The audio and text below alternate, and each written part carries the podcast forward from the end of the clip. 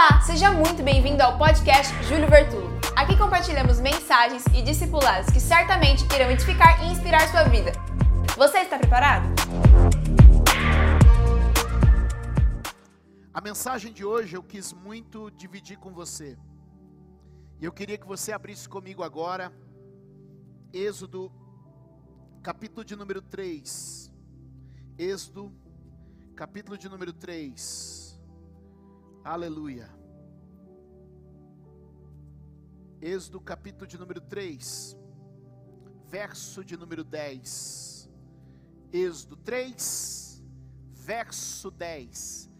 Continua compartilhando, continua mandando esse link, comente as frases mais importantes ao final, compartilhe com, com os nossos, nosso pessoal da interação nosso pessoal da comunicação lá no final com eles, as suas frases, os seus momentos. Faça isso agora. É uma escola para você o que a gente está colocando aqui agora. Êxodo capítulo de número 3, verso de número 10, vamos lá.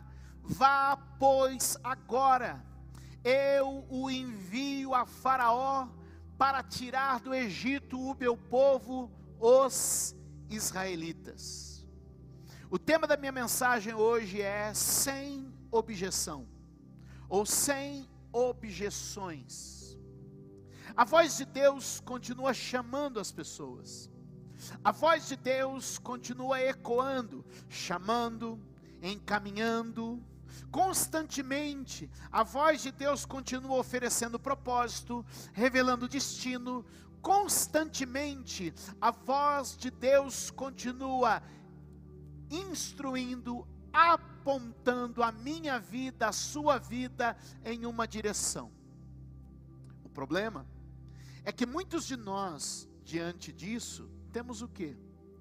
Objeções. Os planos de Deus são sempre maravilhosos.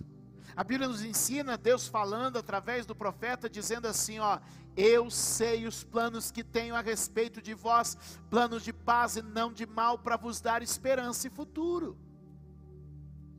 O que acontece, o que eu percebo ao longo dos anos como pastor, é que por mais que Deus apresente, por mais que Deus fale, a gente sempre coloca objeções.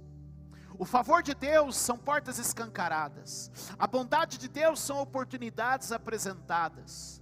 A Bíblia diz que certamente a bondade e a misericórdia do Senhor nos seguirão todos os dias. Graça é quando Deus me dá o que eu não mereço. Misericórdia é quando Deus não me dá o que eu mereço. Pois bem, a Bíblia está dizendo que eu sou acompanhado pela sua bondade e pela sua misericórdia. A misericórdia retira de mim o juízo e a bondade me dá e derrama sobre mim o favor de Deus. Que eu quero dizer para você, Deus é 100% bom e tudo que Deus faz, olha e aponta para o teu bem. Mas eu percebo que muitas pessoas não acessam esse ambiente do favor, porque eles sempre colocam objeções. E durante todo o dia eu me deparei com dezenas, eu não estou exagerando, dezenas e dezenas de objeções por toda a Bíblia de maneira que se tornaria impossível pregar, ou falar, ou nomear cada uma delas, ou cada uma das objeções que as pessoas apresentam. Objeção é a razão ou o argumento que eu apresento em oposição a uma tese. De forma resumida, queridos, objeção são barreiras psicológicas que impedem uma tomada de ação. Em geral, as pessoas quando recebem propostas, é da própria natureza, ou porque foram educadas, ou porque foram afetadas, ou porque é da, sabe, do ambiente onde foram criados, colocar uma objeção. E então vem uma mensagem, vem uma palavra do favor de Deus sobre a vida da pessoa, ela sempre vai ter uma, uma, uma restrição, uma limitação, um argumento contrário ao convite que foi feito, um argumento contrário à proposta que lhe foi feita, mas eu vim hoje com uma palavra: vai cair por terra toda objeção da mente, vai cair por terra toda objeção do pensamento que limita a sua vida de entrar no nível de acesso ao favor de Deus. Quem está comigo? Observe bem o texto. Observe bem o texto que a gente leu. Deus está visitando Moisés e dizendo: Vá ao Faraó e liberte o meu povo. É a proposta, é o plano apresentado, é o que colocará Moisés no topo da história, é o que dá sentido, dá propósito à sua vida. Mas observe comigo o verso de número 11. Verso de número 11, por favor. Primeira objeção. Olha o que ele diz aqui. Moisés, porém, re respondeu a Deus: Quem sou eu para apresentar-me a Faraó e tirar os israelitas do Egito? Olha isso. Moisés tinha uma objeção com respeito ao seu presente. Quem sou eu? Uma objeção quanto ao seu estado presente. Uma objeção quanto ao seu estado presente. Quem sou eu?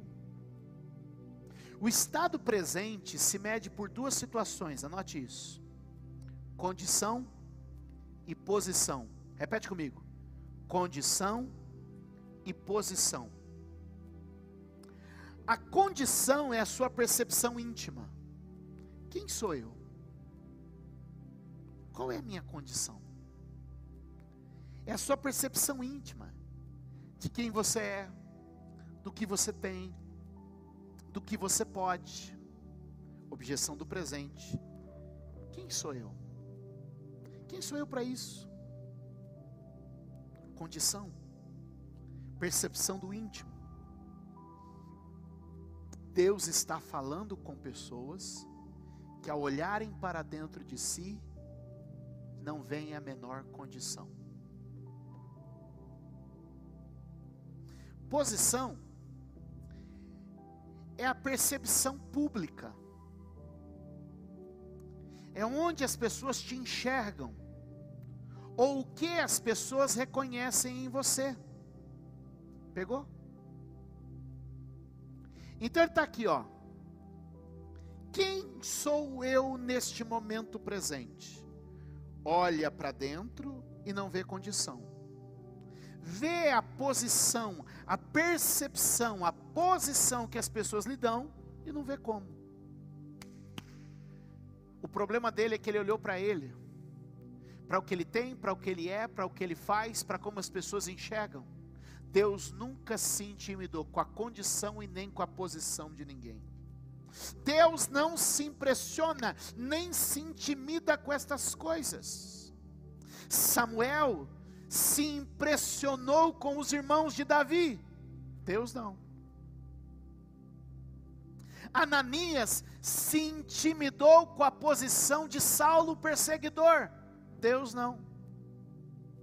Porque Deus sabe olhar para dentro de mim e não se impressiona com os meus defeitos e falhas. Deus olha para a posição que eu ocupo e não se intimida, não se impressiona. O que eu estou te dizendo é que o seu momento presente não é uma objeção para a proposta que Deus está fazendo. Se você olha para dentro de você e diz: Eu não tenho condição, se as pessoas à sua volta, ou a, a visão que os outros têm de você, não aparentam a menor condição, eu venho agora, em nome de Jesus, dizer: esta objeção cai por terra hoje. Repita comigo, dizendo: meu estado presente, minha condição atual, a percepção ao meu redor, não serão um impedimento para a minha vida e para o que Deus tem para mim. Diga glória a Deus. Diga glória a Deus. Diga glória a Deus. Diga hoje caiu a objeção do tempo presente. Nem minha condição, nem minha posição será um problema. Número dois, a objeção do tempo futuro. Observe comigo, capítulo 4, verso de número 1. Êxodo 4, verso 1. Abra aí na sua Bíblia.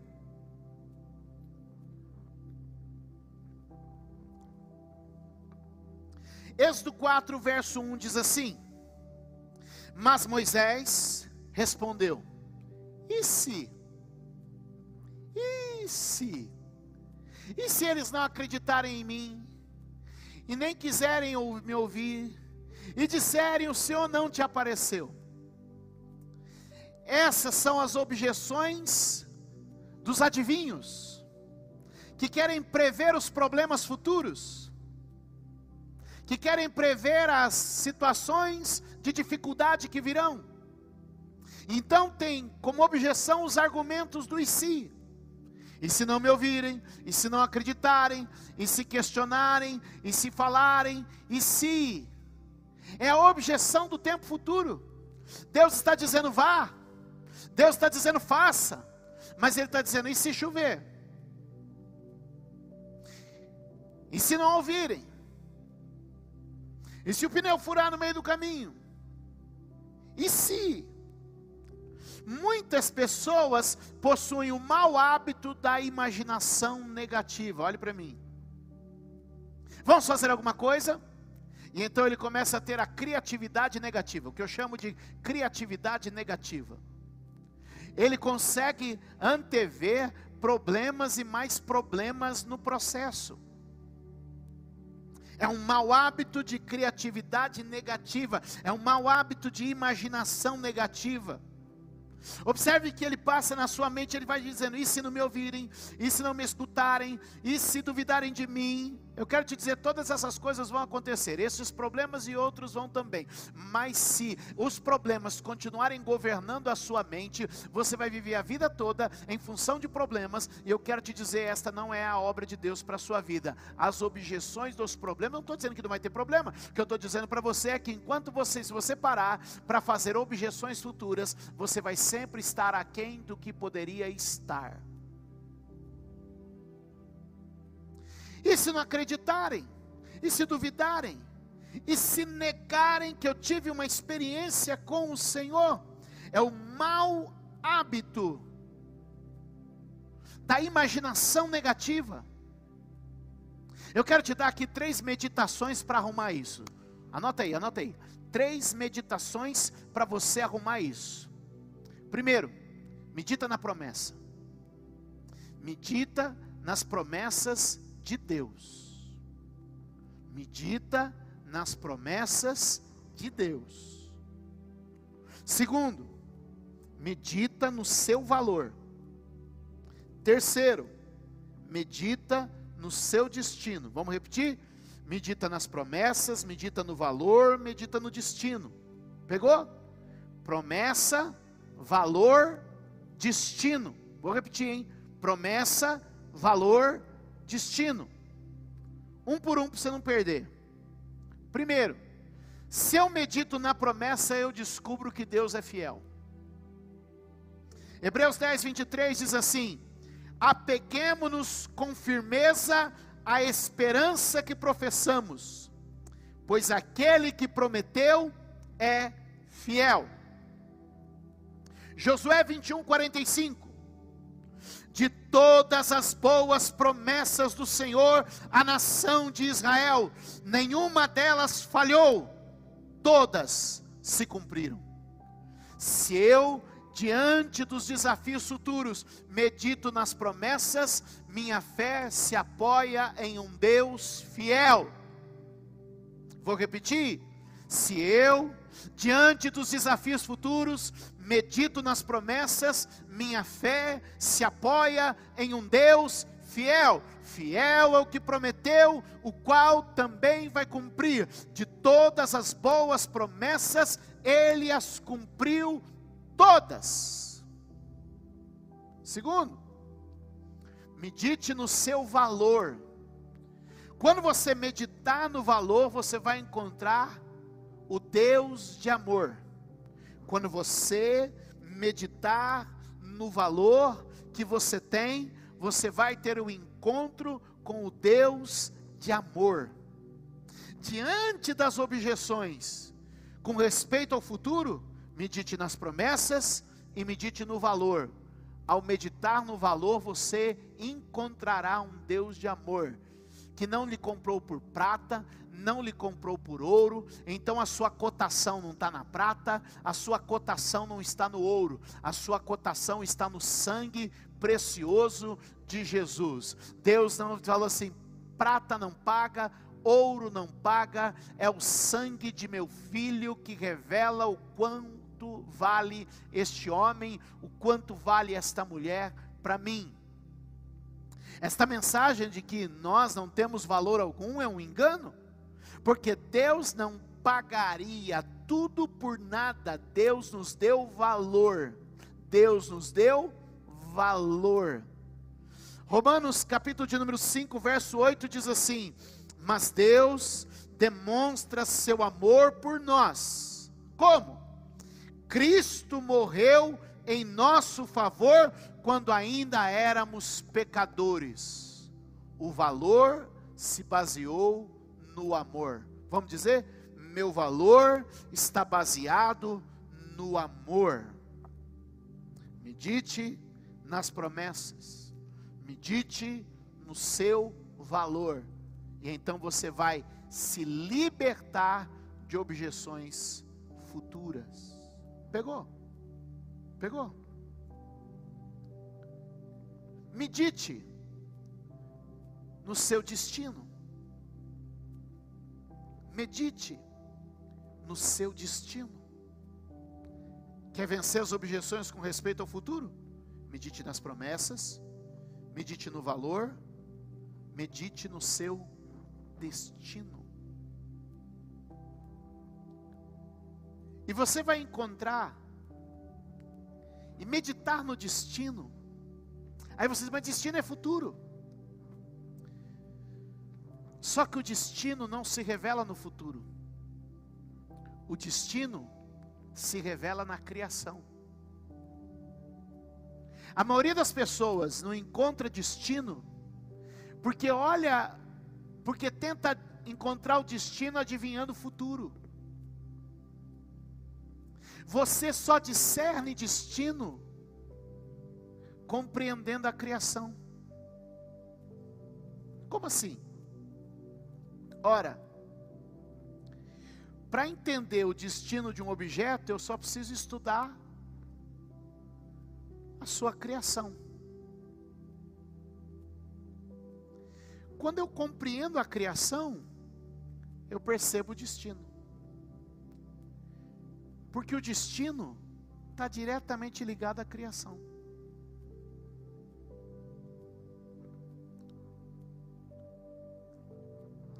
Deus criou baseado no destino.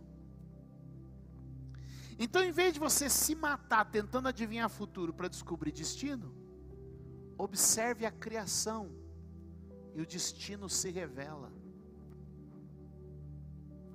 Isso pode ser de forma geral para a humanidade, isso pode ser de forma pessoal. Deus lhe deu ferramentas únicas Alguém aqui agora precisa entender que Satanás está tentando te intimidar, porque Deus te deu ferramentas únicas que farão uma diferença, que criarão uma. Eu estou sendo profeta de Deus para alguém agora, que criarão uma marca.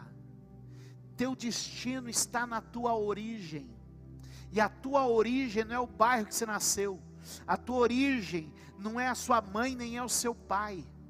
Você foi criado primeiro em Deus, para a glória dele.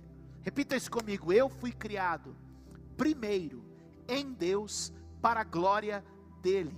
Se você quer vencer as objeções futuras, lembre-se de que Deus lhe criou primeiro para a glória dele. Creia nisso. Obrigada por ouvir mais uma mensagem. Deus abençoe sua vida.